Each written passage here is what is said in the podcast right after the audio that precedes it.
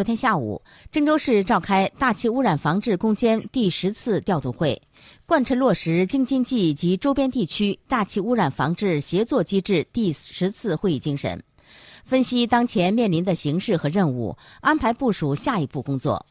市委副书记、市长程志明出席会议并讲话，市领导马建、李喜安、万正峰、吴福民、史占勇，市政府秘书长王万鹏出席会议。副市长史占勇传达了京津冀及周边地区大气污染防治协作机制第十次会议精神，通报了一至七月份我市大气污染防治攻坚工作情况，并对下一步工作进行安排部署。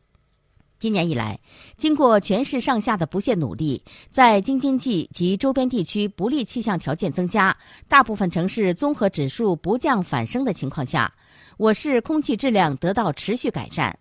截止七月三十一号，我市综合指数在全国七十四个重点城市排名中，比去年同期前进四个位次。特别是七月份，今年首次月度排名退出后十位。程志明对近期我市大气污染防治工作取得的成绩给予肯定。就下一阶段我市大气污染防治重点工作，他要求要提前安排、及早部署、狠抓冬病夏治，坚决做好冬季大气污染防治攻坚工作。要加快推进“三治本”工作，加快推进集中供暖工程、双替代工程、洁净煤炭替代工程等建设，尽最大可能减少散煤燃烧量。要强化督导督查。各级督导队伍要继续开展零点夜查，